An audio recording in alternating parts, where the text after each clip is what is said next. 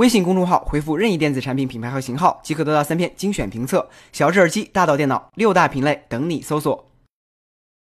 自从宇宙发射技术诞生以来，火箭一直被当作一次性工具来使用。一旦发射完成，它们就会被丢弃，要么散落在宇宙空间成为太空垃圾，要么进入大气层落回地面。这些被丢弃的部件其实非常昂贵，造价可达几千万到几亿美元不等，而每次发射都要重新建造一次。如果能将这些火箭回收，重复使用发动机、推进器等核心部件，就可以大幅减少发射成本。上周四，SpaceX 便完成了对已使用火箭的成功回收，实现了马斯克十五年前的构想。最近，SpaceX 总裁格温在一次航空会议上表示。和重新打造一枚火箭相比，这次火箭发射的成本还不到以前的一半。今后火箭发射的价格会进一步降低，相信不久后我国的火箭也会具有相同的技能。的确，让更多人享受科技的便利是很多产品设计的初衷。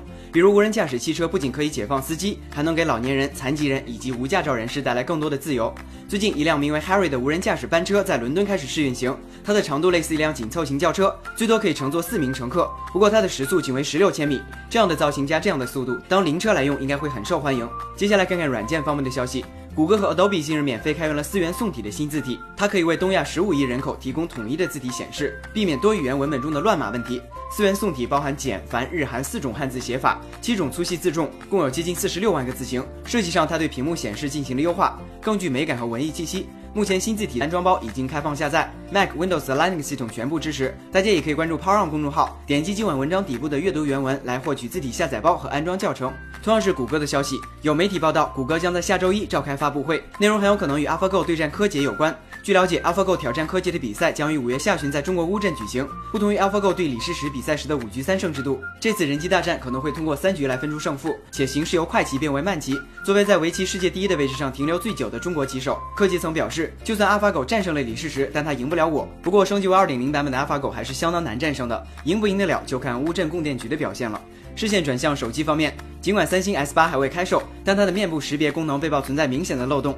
近日，国外一位好事的网友发现，只需要将机主的照片放在前置摄像头前，就能骗过手机顺利解锁。对此，三星回应表示，面部识别是一种便捷的解锁方式，但想要更高的安全性，依然需要依靠指纹和虹膜。不过，对于 S 八安不安全不是首要问题，敢不敢买才是。最后来看看国内的消息。据彭博社报道，由于近日股价上涨，腾讯市值升至两千七百九十亿美元，成功进入全球市值十强榜单。腾讯也成为十强中唯一上榜的中国公司。